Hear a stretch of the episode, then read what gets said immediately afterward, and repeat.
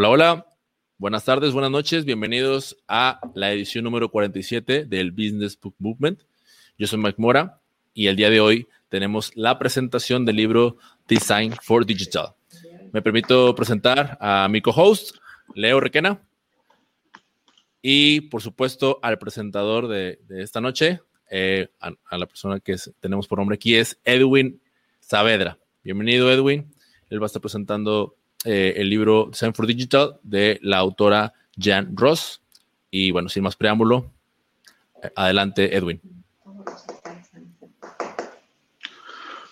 Buenas noches. Quiero agradecerles por la invitación. Mi nombre es Edwin Saedra y trabajo en Toyosa como gerente nacional de postventa y analytics. Tengo una administración de empresas del MIT y un diplomado en Business Analytics. Este es mi perfil en LinkedIn para los que me quieran contactar.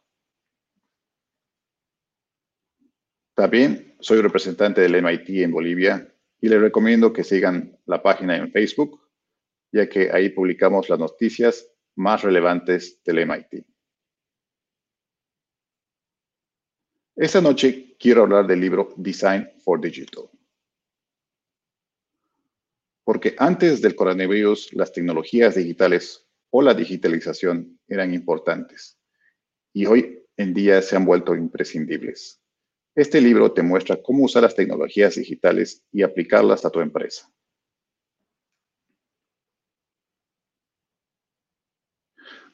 La autora del libro se llama Jan Ross y tuve la suerte de tenerla como catedrática en el MIT. Lamentablemente ella se jubiló después de terminar este libro. Estos son los cuatro puntos principales de los que vamos a hablar esta noche. Tecnologías digitales, diseño del negocio digital, los cinco bloques para una transformación digital y mis recomendaciones. Este libro está basado en un estudio que se hizo de 200 empresas que duró alrededor de cuatro años. Estas empresas se caracterizaban en que no podían desarrollar productos digitales por su cultura de trabajo, procesos y tecnología. Bienvenidos a la economía digital, donde las empresas están siendo bombardeadas por el primer round de tecnologías digitales que la autora ha denominado con el acrónimo SMACIT o SOPAP en inglés. El punto que la autora quiere hacer es que las empresas tecnológicas están sopapeando a las empresas tradicionales con estas tecnologías, que son social, mobile, analytics, cloud e Internet of Things. Social se refiere a las redes sociales como Facebook. Mobile se refiere al crecimiento de teléfonos inteligentes. Analytics es el uso de datos para generar insights o el desarrollo de algoritmos predictivos. Cloud se refiere al almacenamiento en la nube y Internet of Things o IoT se refiere a dispositivos que se conecten a la Internet que pueden operar remotamente. En el segundo, en el segundo round de tecnologías digitales, están las tecnologías basadas en biometría, robótica, inteligencia artificial, blockchain, impresión en 3D y edge computing.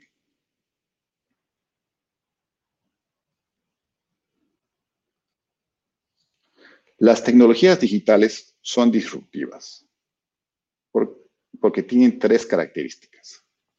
Data omnipresente. Hoy en día las empresas no tienen que adivinar qué quieren los clientes, quiénes son o si son leales.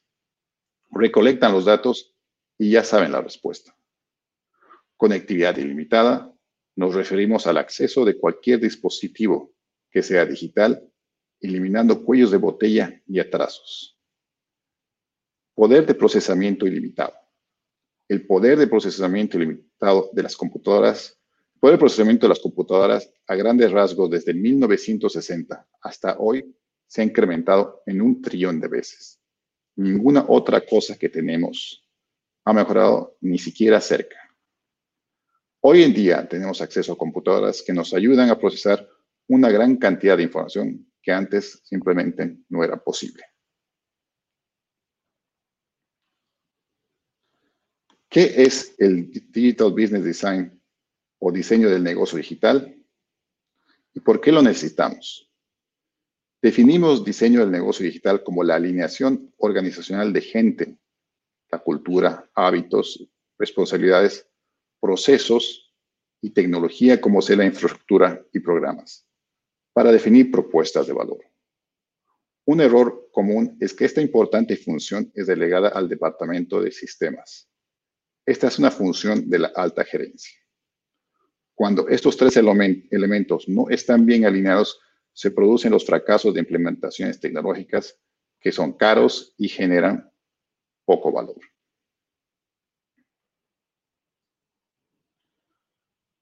¿Qué no es eh, diseño digital? No es reestructuración.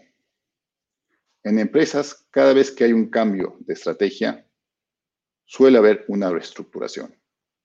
El organigrama solo es una pieza más del rompecabezas. Tampoco es un estado final. Cuando un arquitecto diseña un edificio, ese es su estado final. Cuando los líderes de la empresa diseñan la organización, es una entidad que está operando y cambia constantemente y no hay un diseño final. Y tampoco es arquitectura de sistemas. Como le dije anteriormente, esta es una función que no debe ser delegada al Departamento de Sistemas. Estos son los cinco bloques que son necesarios para lograr una transformación digital exitosa. Voy al primero, los insights de los clientes. Tenemos a la izquierda las cosas que quieren los clientes y a la derecha tenemos las tecnologías digitales que están disponibles y la intersección de las dos son las cosas que realísticamente las empresas pueden ofrecer. Pero llegar a esta intersección es complicada para las empresas por dos razones.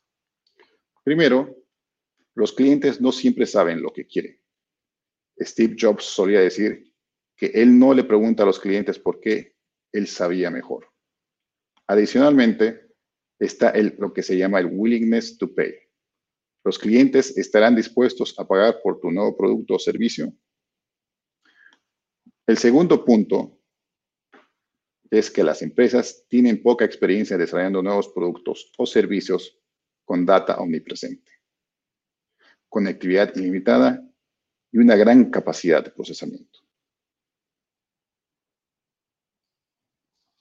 Ahora voy a hablar del segundo bloque y quizás uno de los más importantes, que es la columna vertebral operacional. Podemos entender como columna vertebral operacional al hardware, como las redes, los servidores, y el software que da soporte a las operaciones, como los ERPs, los CRMs, etc. El objetivo de una columna vertebral operacional es la eficiencia, estandarización, automatización de procesos para tener datos de calidad.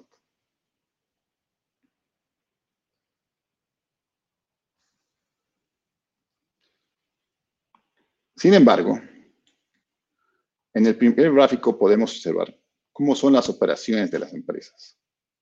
Las operaciones están divididas en islas y cada isla tiene su propia cultura de trabajo, con diferentes procesos que finalmente afectan la implementación de sistemas y dificultan la integración a través de la empresa. En el segundo gráfico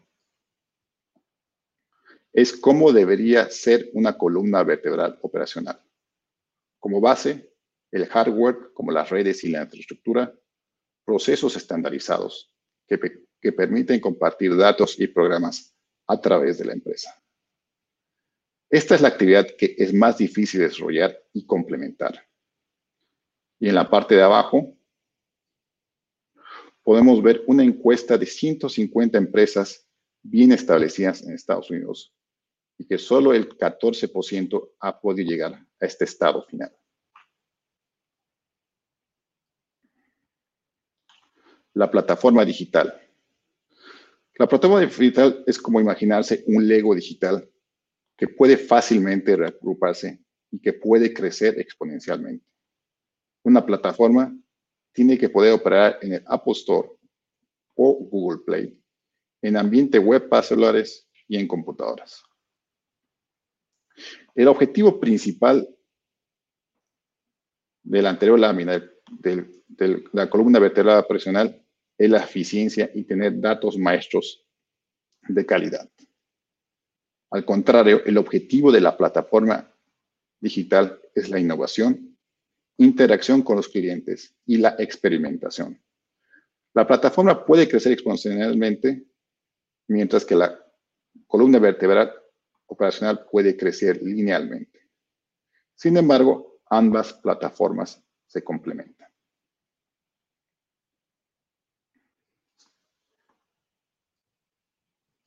En este gráfico podemos ver que la plataforma digital consiste de tres repositorios de datos, infraestructura e infraestructura que se conecta a la nube.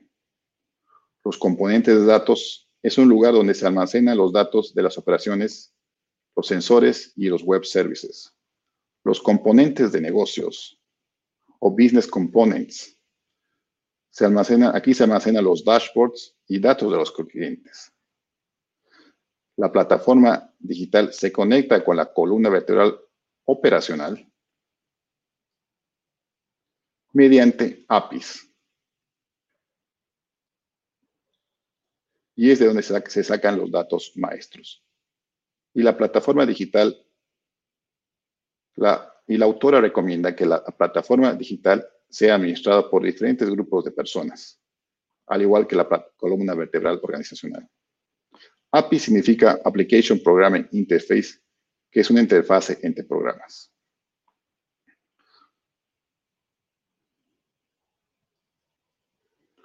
Ahora vamos a hablar de cuarto bloque y que me parece también interesante. El marco de responsabilidad. Se refiere a que una organización digital tiene que tener un organigrama y funciones diferentes a los de una empresa tradicional.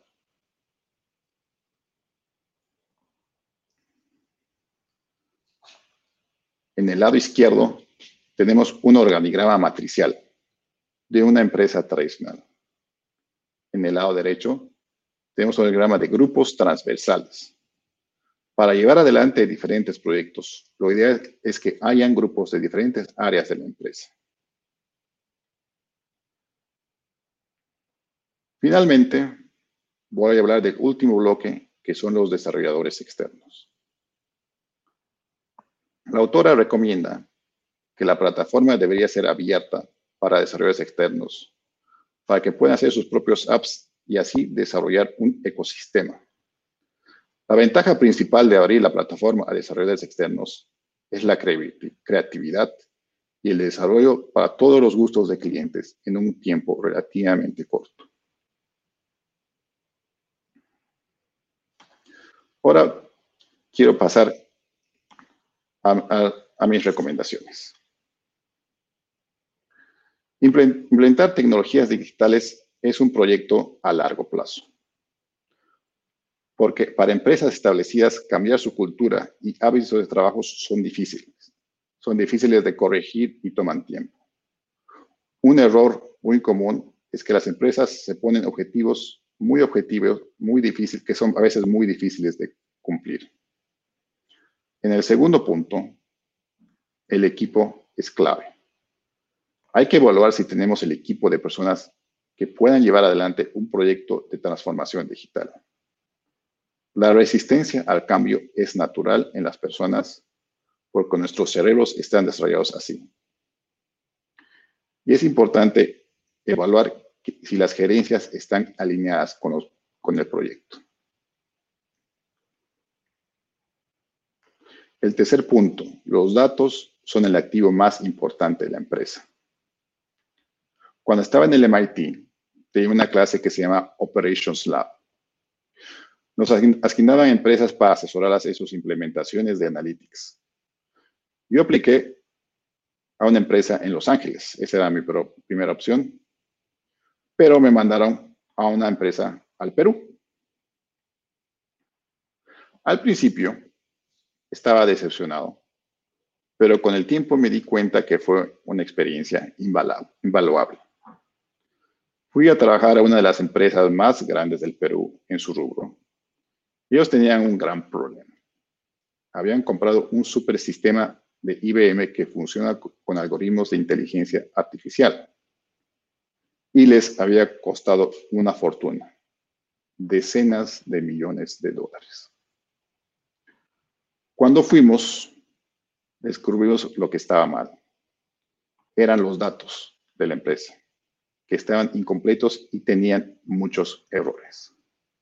La moraleja de la historia es que puedes comprar el mejor sistema del mundo, pero si no tienes buenos datos de calidad, simplemente no va a funcionar. El siguiente punto que quiero recomendarles es la ciberseguridad. La autora no menciona este tema, pero es muy importante implementar un buen sistema de ciberseguridad, que básicamente es tener un buen antivirus y un firewall. Podemos haber hecho el esfuerzo de tener datos de calidad que todos estén completos, pero si tenemos un ataque de secuestro de datos, todo ese esfuerzo será perdido y las empresas tarde o temprano van a ser hackeadas. Todas las empresas van a ser hackeadas tarde o temprano. Es algo que tenemos que aceptar. Sin embargo, tenemos que tener las herramientas para darnos cuenta que nos están atacando o están entrando en nuestra red. En la columna vertebral oracional, yo creo que es el bloque que es más importante y es que es el, que yo creo que todas las empresas deberían enfocarse. Lo mínimo que recomiendo es que implementemos, que se implemente un buen ERP, un programa de, de CRM, infraestructura de redes y servidores. Si no es posible desarrollar una plataforma, como mínimo se tiene que implementar una página web y así no depender mucho de las redes sociales. Como último punto, la tecnología digital que es más fácil de implementar y es más útil es Analytics. Con buenos datos podemos desarrollar buenos insights, acelerar la toma de decisiones y hasta podemos desarrollar algoritmos predictivos. Para las personas que estén interesadas en Analytics, les recomiendo aprender a programar en R y utilizar Tableau para visualizaciones. Este es un libro que es eh, de estadística que te enseña, que es bueno para repasarlo, porque te explica muy bien los, los conceptos básicos de estadística y también te enseña a programar en él. Yo lo he leído y me ha gustado bastante y se lo recomiendo. Y para aprender a, a utilizar Tableau, eh, hay este curso en Udemy, que es Tableau 2020 de A a la Z, que pueden ver que solo cuesta 20 dólares. Finalmente, les, les recomiendo que vayan a la página del MIT Executive Education y vean este curso, Organization Design for a Digital Transformation. Perfecto. Muchas gracias. ¿Alguna pregunta? Buenísimo, buenísimas las recomendaciones, Edwin. Eh, justamente vamos a pasar ahora a, la sección de preguntas, en donde, bueno, antes de irnos directamente con las preguntas que, nos vaya dejando la audiencia, a quien invitamos a que vayan, dejando para que Edwin las conteste. Eh, vamos a comenzar primero con unas preguntas que Leo preparadas. Leo, adelante, por favor. Dale, perfecto. Estimado Edwin, eh, muchísimas gracias por el tema. La verdad es que hoy día en la coyuntura hablar de transformación de digital es un must. O sea, hay muchas empresas que se han visto obligadas a hacerlo, entonces creo que es muy oportuno eh, ir, ir eh, digiriendo un poquito más estos temas. Eh, danos un poquito de contexto. Este libro, ¿hace cuánto lo leíste? No sé, ¿cómo, cómo te llegó este libro y, y cómo te ha sido útil este libro? O sea, que has tenido la oportunidad de, de aplicar algo en, en algunas de las empresas que has trabajado y qué, como para un poquito eh, ver las aplicaciones que, le ves. Bueno, primero yo tomé la clase con, con la profesora Ross, que era transformaciones digitales. Y me pareció que fue una clase muy interesante y hay muchas cosas del libro que hablan en la clase. Y para mí, cuando volví a Bolivia, quería implementar Analytics, pero sin embargo, no había los datos para implementar Analytics, que yo creo que es la realidad que tienen muchas empresas. Entonces, tienes que tener una idea de cómo, cómo vas a desarrollar los datos o cómo vas a hacer para que los datos sean los datos que necesitas y que tengan calidad. De, ese modo es que conozco a la profesora y leo el libro. Y la verdad que ha sido una muy, muy útil.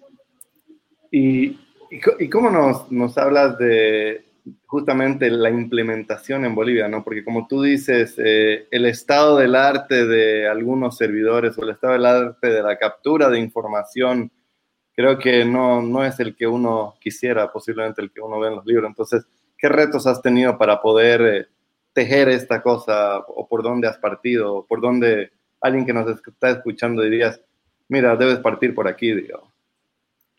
Sí, eh, justamente lo recomiendo de que lo, que recomienda la profesora, ¿no? que primero debería, deberíamos tener una columna vertebral eh, la operacional, que es prácticamente que tengas eh, las redes eh, bien instaladas, que tengas servidores, que eso no es muy caro, y que implementes un buen ERP. Y hay ERPs que son carísimos, y hay otros ERPs que no son tan caros y son, son buenos. Yo creo que también algo que es muy importante es la empresa ¿no? que, vayas a contratar con la implementación del ERP. No todas las empresas tienen, la, tienen los programadores capacitados para llevar una, una, una implementación. Especialmente a los programadores les cuesta mucho todo lo que es tema contable e impuestos. A ver, un poquito para todos nuestros escuchas que no, que, no, que no están tan familiarizados con algunas tecnologías, ¿podrías explicarnos un poquito más qué es un ERP? O sea, ¿cómo, que, ¿cuáles son los principales vendors posiblemente o para qué sirve? Claro, un ERP es un sistema que da soporte a tus operaciones. Es, por ejemplo, un módulo donde registras la contabilidad. Vas a tener otro módulo que va a ser de recursos humanos.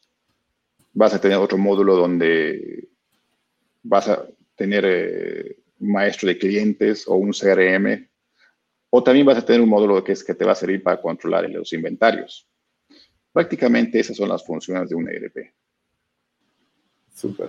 Entonces, eh, podríamos decir que SAP es el ERP más conocido institucionalmente utilizado y tu gerente sería la, la versión eh, accesible para cualquiera, ¿o no?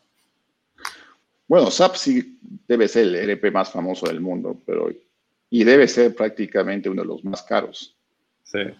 Sin embargo, yo, yo no, no recomiendo implementar SAP porque es una ERP que es bien inflexible ¿no? a la hora de hacer cambios y cualquier cambio te va a costar una fortuna. Sí. Y yo lo que recomiendo, yo, yo trabajo con una empresa uruguaya que ha desarrollado el, el, nuestro ERP y es una empresa que, que trabaja bien y tiene precios razonables. Y son flexibles, son bastante flexibles, eso es lo importante. Bien, ¿cómo, ¿cómo, se llama la empresa ahí para que todos los que estén aquí atentos ya se lleven un tip para implementar? Eh, Grupo Tech de Uruguay. ¿Y el, ¿Y el software o son muchos y depende del...? No, ellos tienen su propio software, su propio ERP. Lo bueno es que ya, ya han trabajado con nosotros, ya, ya, ya, ya entienden también la... Lo más difícil para cualquier empresa extranjera de ERPs es lidiar con los temas impositivos de Bolivia, que realmente es un... Los impuestos en Bolivia son draconianos, ¿no? No, completamente. Y hay un elemento súper importante que, que, tú dijiste, ¿no? No se trata exclusivamente de la tecnología, que en este caso sería el EDP, y no se trata necesariamente de las eh, estructuras de la empresa necesariamente, o sea, se trata de cómo todas las personas reman en una dirección. Entonces, muchas veces la implementación es es difícil, ¿no? O sea, ¿cómo hacemos para adecuarnos a una tecnología para generar la información? Eh, no sé si hay algún tip, algo que hayas visto que, que, funciona para facilitar estos cambios, porque siempre va a partir de un cambio, ¿no? Creo que, o, o corrígeme si lo entiendo mal, esto sería lo que ahora se está llamando como una transformación digital dentro de una empresa, o Exactamente. Sí, exactamente. Entonces, en este momento de transformación digital, estás partiendo, hoy día tenemos muchas empresas súper tradicionales que, que, han estado un poquito más de lo mismo, que se han visto obligados a cambiar y están considerando SAP, están considerando esto y el equipo no es competente. Entonces, ¿cómo, cómo por, por dónde partirías, digamos? ¿O, o qué, qué recomendarías? Bueno, el primer paso es que hay que evaluar al, equipo, ¿no? Porque, bueno, la resistencia al cambio es algo natural. A todos nos cuesta cambiar. A todos nos, cuesta eh, dejar los malos hábitos, ¿no? Prácticamente nuestros hábitos de trabajo pueden ser buenos o malos y cambiarlos cuesta un montón. Entonces, yo creo que hay que evaluar si la gente está dispuesta a hacer el esfuerzo, porque es implementar un ERP y después el desarrollar de una plataforma digital es un gran esfuerzo. Y no todas las personas quieren hacerlo. Pero para las personas que lo quieran hacer, yo creo que es una, una gran experiencia de crecimiento profesional. Sí. Podríamos decir que el ERP es comenzar a hacer sentido de la información que genera tu empresa, ¿no? Porque si no, básicamente estás andando sin, o sea, posiblemente con sentido, pero como que no, no tienen retroalimentación. Bueno, sí, bueno, prácticamente el ERP, el ERP prácticamente, digamos que el 80% es información contable, ¿no? Uh -huh. Y por lo menos esa información contable debería estar bien, ¿no? Debería estar uh, bien registrada. Y, y, bueno, también la información que mandas a impuestos también debería ser, es una información interesante porque está supuestamente bien, bien estandarizada, porque si no, el impuesto te multa, ¿no? Sí, no, no. Hoy, hoy, hoy, día todo es multa. Hoy día sí. estuve en impuestos y, y, me enteré de eso. O sea, es, es loquísimo. Se, se, te desapareció la factura y ya todo tu plan contable desaparece. Entonces, está, está bueno. Entonces, es muy delicado. O sea, simplemente para los que nos escuchan hoy, así en, en Practical Life, eh, es sumamente sensible tener toda tu información en orden. Un ERP es estructuralmente bueno para eso, pero igual de bueno es el sistema como es las personas que lo nutren y los procesos que acompañan ¿no? la tecnología. Todo es importante. Y algo que quiero recalcar es de que los gerentes tienen que tener responsabilidad por la calidad de los datos. O los gerentes sí. o los jefes de área. Porque si no los haces responsables, todos tus datos van a ser basura. Y y si no les explicas por qué es importante, tampoco yo creo que ellos se van a preocupar, ¿no? ¿Tienes algún ejemplo que nos cuentes concreto, tal vez sin, sin nombres específicos, o si quieres con nombres específicos, de un dato basura que estabas generando que era como que no te sirve de nada? Como para que vayamos conectándonos con la realidad. Tengo varios ejemplos que puedo dar recientemente las elecciones, ¿no? El padrón electoral supuestamente está bien depurado, pero por lo visto a la, no está tan bien depurado. y yo creo que para, okay. para el gobierno y, y, para las empresas, tener los datos de los clientes bien depurados es complicado. Pero si lo administras bien, ¿no? Te genera, te genera buenas ganancias y puedes administrarlo bien. Perfecto. O sea, está muy bien. Es como posiblemente para una empresa tradicional que está, que está intentando hacerse conocer. Si, todas las, si tú crees que todas las personas que te hacen like son un lead, un lead significa un prospecto de venta, posiblemente estás equivocado porque esa persona no está interesada y si tú no puedes discriminar lo que es un verdadero cliente, lo que es un no cliente, eh, vas a creer que te está yendo bárbaro y en realidad te está yendo muy mal. Es verdad. Y en el Internet, bueno, es un poco, es un mundo diferente del mundo real, ¿no? En el Internet, los links, las páginas web valen por, los, por el tráfico y por los clics que haces en, el, en, los links. En el mundo real eso no funcionaría, ¿no? Así sí. que eso, eso te, hay que tomar en cuenta, ¿no? Genial. Y siempre va a haber una probabilidad de que de los 100 clientes que te, que te pongan like, puede que sea 2 o 3% el que al final te termina comprando, ¿no? Excelente. Mike, no, sé si quieres ayudarnos a darle un poquito curso a algunos comentarios y preguntas, tenemos varias ahí. Sí, sí, vamos a pasar a la, sección de preguntas, no sin antes, a mí me gustaría agregar una, una más, Edwin, eh, referente a estas grandes empresas, las empresas que ya tienen, que tienen años de existencia y que les llegó, les llegó de golpe, o sea, tú, en tu percepción y respecto a todo lo que nos comentaste, ¿crees que van a seguir, o sea, aquellas que no se pusieron las pilas en el tema digital, ¿crees que van a subsistir? ¿Crees que van a, crees que van a poder hacer este, este cambio? ¿Van a sobrevivir o, crees que sea probable que queden en el intento? Bueno, te respondería de esta forma, digamos. Amazon vale lo que vale. Vale tanta plata en, en la bolsa por una razón. Porque las empresas tradicionales no han podido hacerlos lo que Amazon ha hecho, ¿no?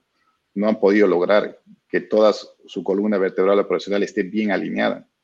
Y, y es entendible porque quizás para los, para los gerentes de esas empresas ellos no entendían cuál era la importancia del Internet hace 20 años cuando Amazon empezó, ¿no?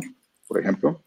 Y ahora Amazon, pues prácticamente en Estados Unidos ha barrido con muchas empresas. Y otro ejemplo que también que, es, que para nosotros es más conocido, que es Kodak. ¿Se acuerdan de las cámaras Kodak? Ahora Kodak prácticamente desapareció. Y lo, paradójico que ellos fueron los que implementaron las cámaras digitales, ¿no?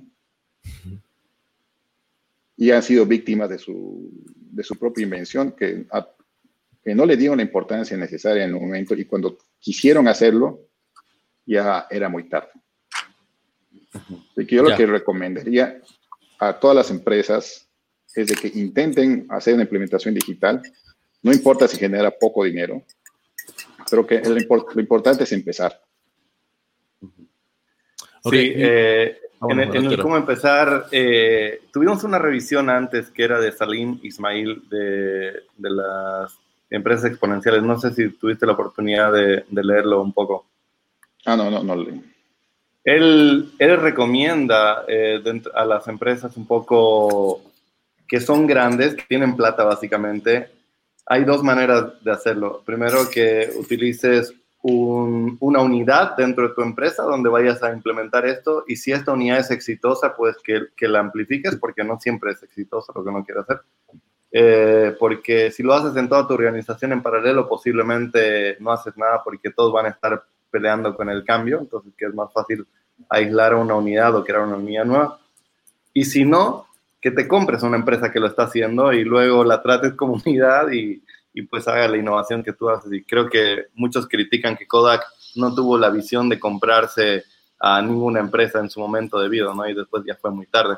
No sé si coincides un poco con la visión de, de este autor.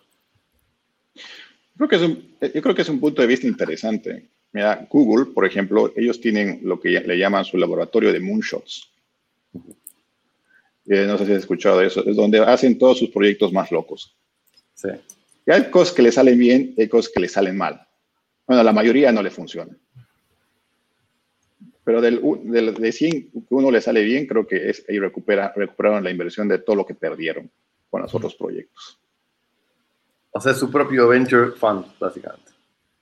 Ah, y aparte tienen un venture fund que están viendo qué es lo que están haciendo las otras empresas, ¿no? Aparte de eso. Ah. Espectacular. Genial. Bueno, pues vamos a pasar a, sin más preámbulos, si no hay más preguntas, Leo, vamos a pasar a la parte de, las preguntas, pero de la audiencia. Y, bueno, justamente hablando de las empresas, Fer Ruiz nos, nos dice, ¿cuáles, ¿cuáles serían los peligros en la innovación tecnológica para las empresas, desde tu punto de vista? Desde mi punto de vista, digamos, ¿qué pasaría, digamos, si el, si el día de mañana Amazon entra en Bolivia? Lo que pasaría es de que si una vez que entró Amazon y nuestras empresas no están listas para, para enfrentarlas, Amazon prácticamente barrería con todo.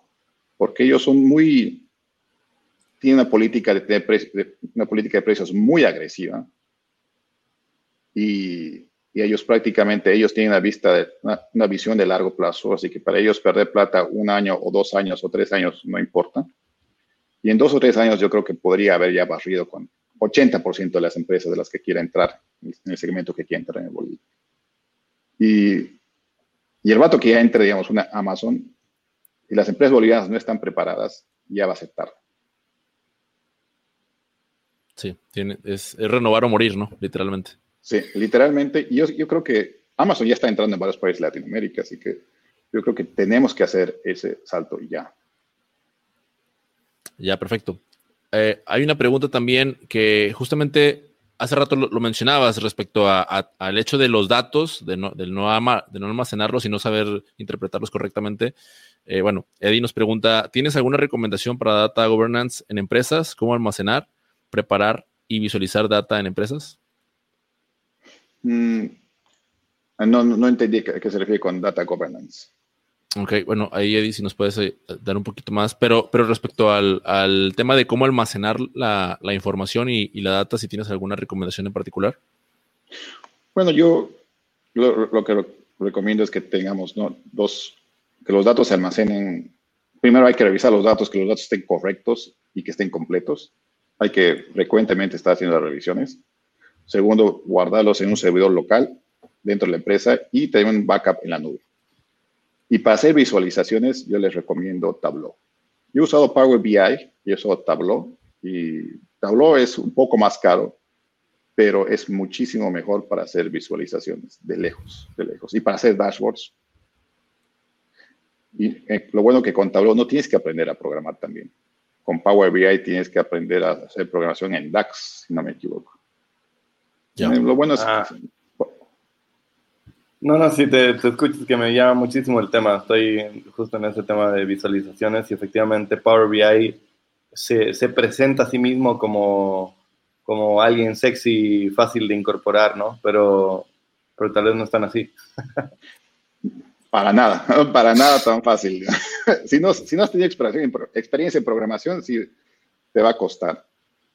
Y Power BI, y Tableau es prácticamente lo que dicen drag and drop, ¿no? Prácticamente. Excelente, pero claro, Tableau tiene una licencia no menor. No, no sé si han expandido sus, sus eh, fronteras, pero creo que inicialmente era un valor corporativo importante. Sí, bueno, eh, yo, también justamente, yo creo que si, contactas a Tableau y, negocias con un grupo de amigos, un grupo de empresas, puedes conseguir un precio corporativo interesante. Yo logré eso, digamos, que me dieron un precio corporativo interesante. Excelente. ¿Y, hay, alguna opción como soft, tipo SaaS de, de, Tableau? O sea, software as a service, variable, chico, accesible, o, o simplemente no, no logra ese nivel de visualización? No, para mí no hay nada mejor que, que, Tableau para todo lo que es visualización y, y dashboards. ¿no? Excelente. Sí, ahí Eddie nos estaba aclarando que lo que él se refería con data governance era políticas de empresas para trabajar con sus datos. Hmm. Quería decir. Ah, ya, ya. No, nosotros, la única recomendación es de que estén revisando frecuentemente los datos de los clientes, que los datos de los clientes estén completos. Eh, algo que también he descubierto, hemos descubierto aquí en Bolivia, que mucha gente no tiene correo electrónico o no le gusta usar correo electrónico. Y bueno, eh, comenzaron a guardarse sorpresa. Ah, o, tienen Facebook y no se acuerdan cuál era su Facebook. O... Así que mucha de la gente solo usa celular como su principal medio de comunicación. Sí, en, ese, sentido, digo, yo hablo también acá por, por mi país, que a veces también como mexicanos en el tema del correo electrónico lo, lo, lo tenemos perdido y, y, justo eso, ¿no? Termina, termina siendo a veces la red social el medio de comunicación y, y pues ahí, ahí, se pierde un poquito. Y, y, bueno, Edwin, continuando con el tema de los datos, hay otra pregunta aquí de, de Edmar Fulguera que nos dice, ¿los datos es el activo más importante? ¿Cuál sería el segundo activo más importante? El segundo activo más importante pueden ser los datos. Por eso la risa. Es que la verdad que si no tienes buenos datos, prácticamente no puedes hacer nada. Y también lo que, lo que me gusta es de que, lo que si, si desarrollas dashboards, puedes fácilmente ver cómo están yendo las tendencias de la empresa sin tener que esperar al, departamento contable que, te diga cómo se cerró el mes y si han ganado, hemos ganado, hemos perdido plata. Prácticamente puedes llegar con la implementación de un ERP y puedes ver prácticamente en tiempo real cómo está yendo la empresa, ¿no? Y con un dashboard de analytics te ayuda mucho en la toma de decisiones. O sea, básicamente tú dirías acompañar tus operaciones diarias con unas cuantas métricas clave que se generen en tiempo real eh, y no esperar al cierre contable para ver cómo te está yendo. Exactamente. Y si eso ya sale de tu servidor, y esos los datos están bien estandarizados, son datos de calidad, ya sabes cómo te está yendo y ya puedes tomar decisiones rápido. Excelente. Ya, hay una pregunta más eh, respecto a, este mismo tema que estamos abordando, que dice, ¿cuáles son los primeros pasos que recomiendas a las empresas para asegurar la calidad del origen de los datos que generan? En mi experiencia, el gran problema que afrontan las empresas es tener el sistema ERP, WMS, saneado con datos que reflejen la realidad. Sí, yo creo que sí, es, es, buen punto el eh, que hace Pablo. Hay que hacer una auditoría de los datos y tienen que estar los datos saneados. Malos datos, mal, mal todo. No sirve nada la arquitectura. Sí. Vas conclusiones malas. sí. Ya, hay una, hay una pregunta por parte de Verónica Vaca que dice, ¿qué opinas de Spotfire? No sé si, ¿qué es la herramienta? Ah, no, no, la conozco, no, no conozco Spotfire. Ok. No sé. Bueno, hay otra pregunta por parte de Sergio Licorp. Dice, hola Edwin, una consulta. ¿Qué KPIs consideras los más importantes en una empresa digital? ¿Sabes? Hay un KPI que es el que hace que las empresas cotizan en la bolsa digitales suban o bajen sus valores, su, su, su, cotización. Y ese es la retención de clientes. Ese yo creo que son los, bueno, aparte de las ventas, yo creo que ese es lo KPIs más importantes, cómo estamos, cómo estamos haciendo para retener a los clientes. Porque ¿Eso podría llamarse el, lifetime value, o sea, el valor, la expectativa de vida del cliente en tu empresa? No, es un poquito diferente porque ese calcula cuánto, cuánto te vale un cliente en el tiempo, ¿no? Ajá, pero es un derivado de... Es un derivado, sí.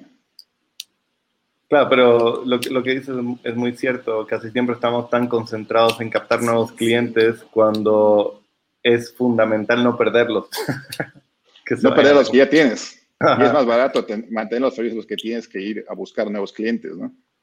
Sí, hay hartísima teoría al respecto, ¿no? Que te es mucho más barato mantenerlos que cambiarlos. te cuesta cinco veces más. Sí.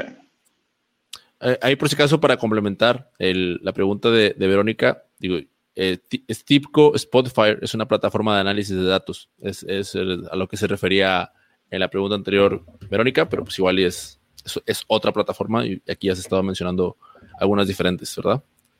Ah, sí, no, no conocía. Perfecto. Eh, bueno, pues eh, con, esto, con esto cerramos la parte de las preguntas de la audiencia. agradecerte nuevamente, Edwin, de parte de, Business Book Movement y a nombre de toda la audiencia también por estar aquí compartiendo con nosotros. Vamos a hacerles una, llamada a, continuar la conversación, pero ahora a través del canal de Discord, el cual eh, en un momento deben de estar ya colocando en los, mensajes aquí del chat de la transmisión. Nuevamente, muchas, muchas gracias por estar aquí y acompañarnos. Gracias, Edwin. Gracias, Leo. Y nos vemos en la siguiente revisión. Chao, chao. Muchas gracias.